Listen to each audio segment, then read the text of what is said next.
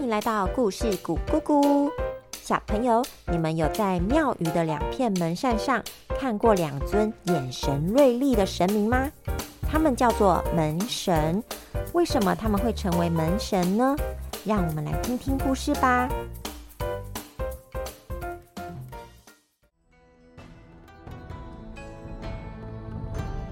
在唐朝太宗时期。长安城已有好一段时间没有下雨，稻米、蔬菜、水果都长不出来。皇帝唐太宗非常的忧心，于是他向上天祈求降雨解旱。众神明啊，请降下甘霖，为长安城解解渴吧！天上的玉皇大帝听到了，便命令龙王：龙王。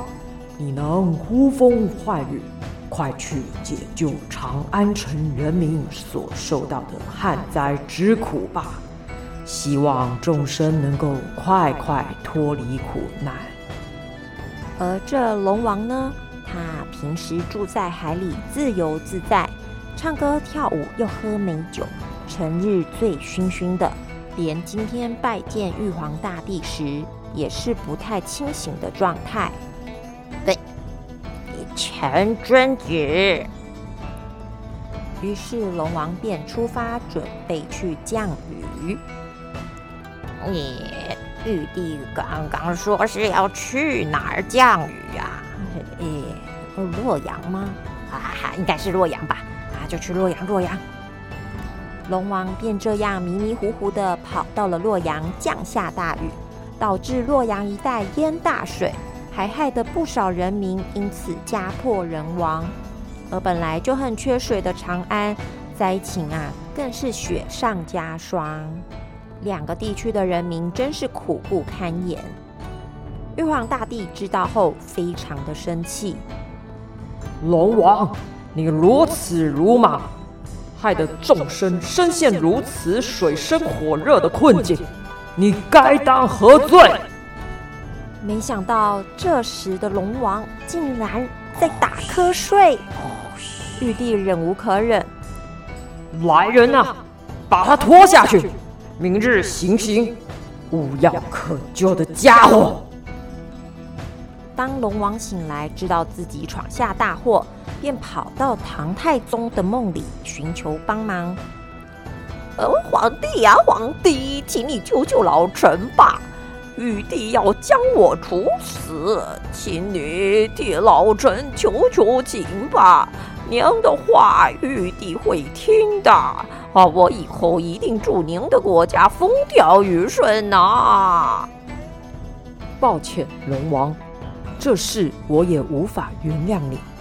我可怜的人民因你而受苦，你走吧。就这样。隔天时辰一到，龙王就被处决了。之后，龙王心有不甘，便夜夜到唐太宗的梦里闹，这让太宗根本无法好好的睡觉。早上上朝，双眼总是挂欧脸，脸色啊也是越来越不好。朝臣们很担心的问：“皇帝，您是否龙体欠安？”发生什么事了吗？哎，龙王啊，先前降错雨，害得长安旱灾未解，大水却又淹洛阳。玉帝要处决他，他向我求情不成，现在心有不甘，成了冤魂，夜夜到我的梦里来闹，害得我夜不得眠呐！啊。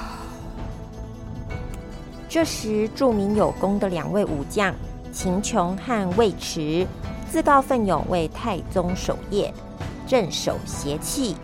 太宗呢也同意了。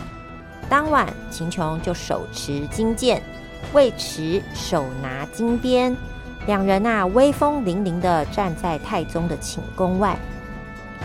臣等在外为您守夜。请皇上安心就寝。果然，当晚龙王靠近皇上寝殿时，就被秦琼和尉迟给吓了一跳。这两人是谁？右边的脸红红的，细凤眼，手持金剑；左边的脸黑黑，目露凶光，手拿金鞭。这是要对付谁？哈！不不管你们，可恶的唐太宗不为我求情，我不让你睡！龙王说完，便冲向寝宫。这时，秦琼小声的喊道：“有动静！”尉迟说：“我攻右，你攻左。”两人持着金剑、金鞭，左右夹击龙王。龙王同时挨了两棒，痛得夹着尾巴逃走了。哎呀！隔天一早，两人向太宗回报前一晚的情况。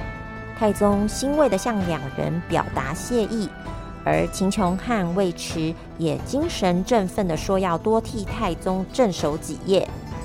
太宗念在两人的辛劳，便请画匠将两人守夜的样貌姿态给画了下来，贴在门片外，延续他们的正气。而龙王见到两人的样貌，便吓得不敢再靠近。这件事情也流传到了民间。大家也纷纷将两位将军的画像贴在大门上，挡煞镇邪，祈求平安。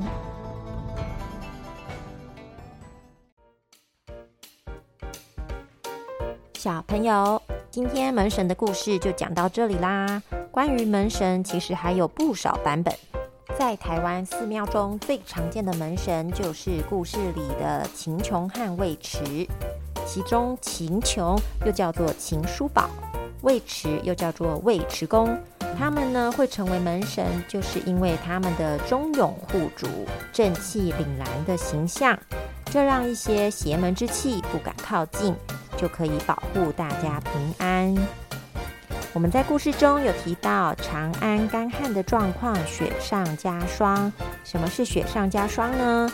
雪灾又加上霜灾。